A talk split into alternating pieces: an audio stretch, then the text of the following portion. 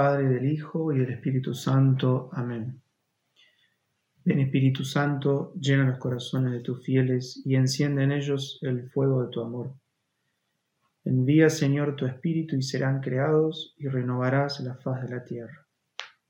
Oh Dios, que has iluminado los corazones de tus fieles con la luz del Espíritu Santo, danos el gustar todo lo recto según el mismo Espíritu y gozar siempre de sus celestiales consuelos.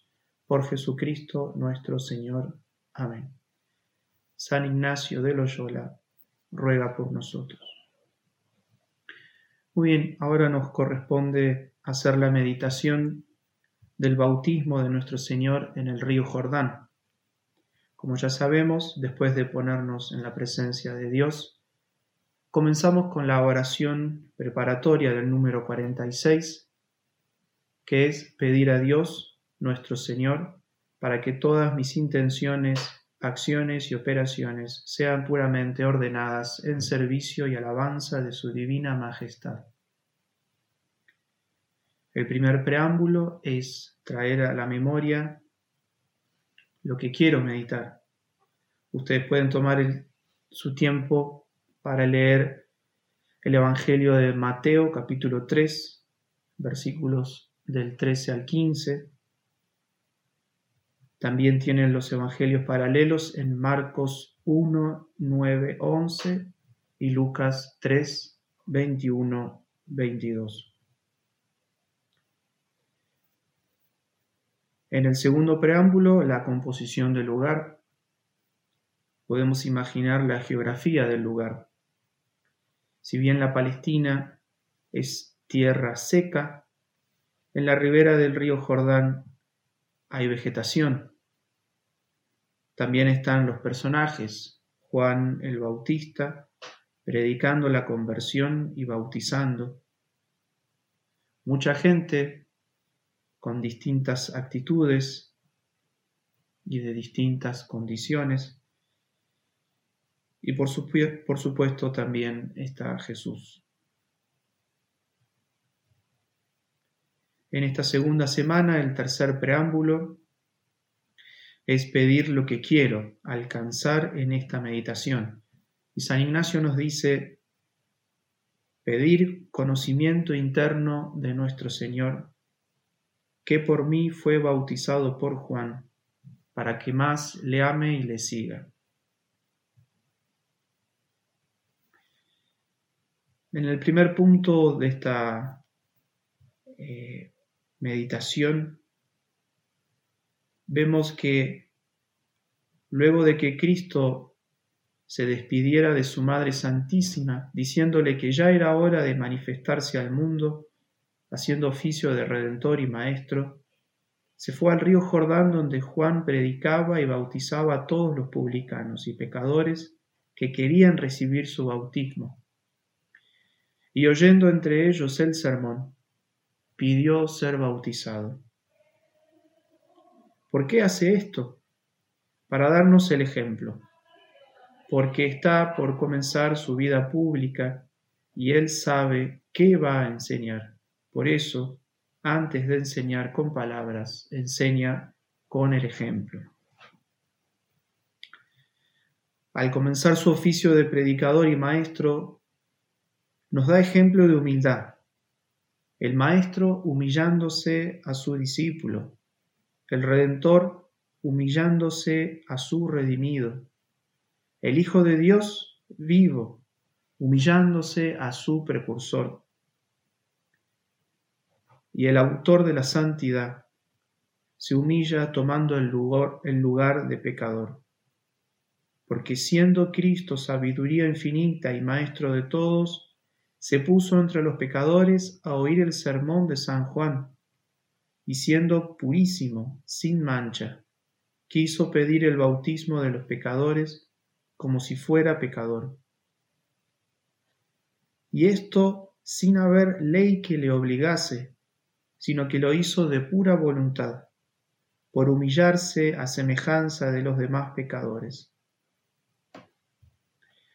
Oh Cordero inocentísimo, que quitas los pecados del mundo, tú que tienes que ver con este bautismo, ¿Tú qué tienes que ver con esta gente sucia y manchada con pecados? Tú, Señor, quieres ser tenido por pecador sin serlo, y yo suspiro por ser tenido en opinión de justo siendo pecador. Oh, si pudiese consumirse mi soberbia con tan gran ejemplo de humildad. De aquí se puede entender que toda cosa buena, pequeña o grande, ha de comenzar por el, por el ejercicio de la humildad, disponiéndose así con la humildad para que Dios manifieste su gloria, como lo hizo en el bautismo de Cristo. Por esto mismo dice Isaías que los que se han de salvar echarán raíces hacia abajo y producirán frutos hacia arriba. Que es lo mismo que decir, primero por humillación se han de esconder debajo de la tierra como las raíces del árbol, y después se manifestarán por las obras que Dios obrará en ellos, como el árbol se manifiesta por sus frutos. Por tanto, querida alma, si deseas que la torre de perfección que pretendes edificar suba hasta el cielo, procura humillarte hasta el abismo, porque cuanto más alto ha de ser el edificio, tanto más hondo ha de ser su cimiento. En el segundo punto consideremos la respuesta de Jesús a Juan. Deja que hagamos así pues conviene que cumplamos toda justicia. Cumplir toda justicia quiere decir, en la Biblia, cumplir con lo que es obra de santidad, porque cuando se habla de justicia se habla de santidad. Tanto para Juan como para Jesús, esta obra es obra de justicia.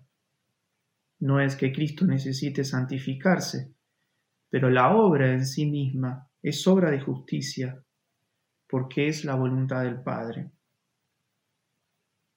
Para Cristo es obra de justicia porque se humilla al ser bautizado, y para Juan es obra de justicia porque obedece. Lo cual nos da a entender que toda nuestra santidad está fundada en humildad y obediencia en humillarnos delante de Dios y de los hombres, y en obedecer a Dios y a sus ministros, abrazando los tres grados que tienen ambas virtudes, la humildad y la obediencia. El primer grado es sujetarse a los mayores por cualquier condición que tengan, que por eso sean mis mayores por su condición de dignidad, por su oficio, por su edad, por su ciencia o conocimiento, por su santidad. El segundo grado más perfecto es sujetarse también a los iguales, gustando el darles la mayor honra y el mejor lugar, y en obedecerles en lo que desean, siendo bueno lo que mandan.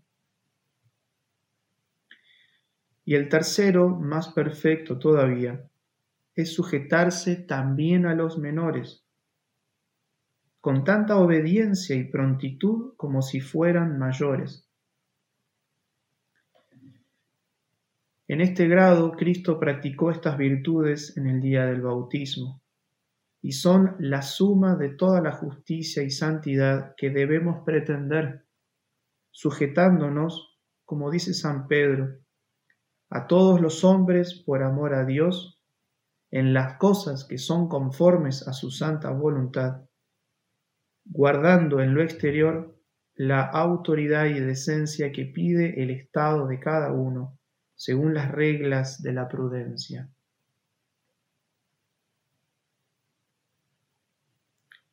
En el tercer punto consideraremos cómo San Juan obedeció con los tres grados que tiene la perfecta obediencia. En el modo de obedecer, en la ejecución y en el sometimiento de su juicio al juicio divino. Y así, por obedecer a Cristo nuestro Señor, lo bautizó con gran reverencia, porque gusta Dios que sus siervos rindan su propio juicio al juicio divino, y no sean obstinados y porfiados contra sus ordenaciones, como fue San Pedro cuando era imperfecto, no queriendo dejarse lavar los pies. También podemos considerar cómo Cristo cumplió el deseo de Juan.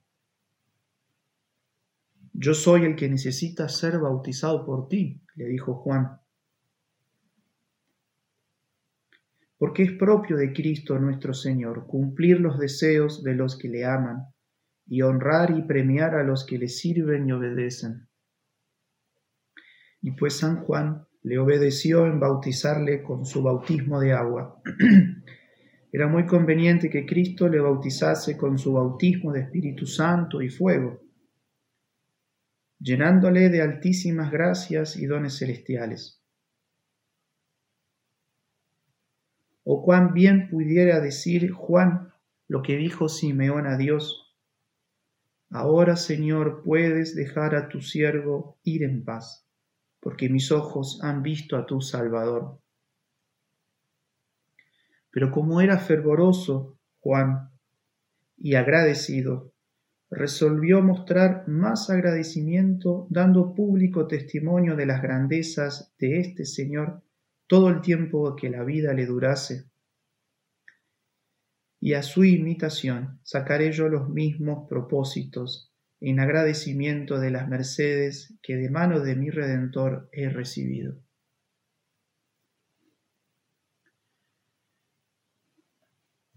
Para terminar, hacemos el coloquio.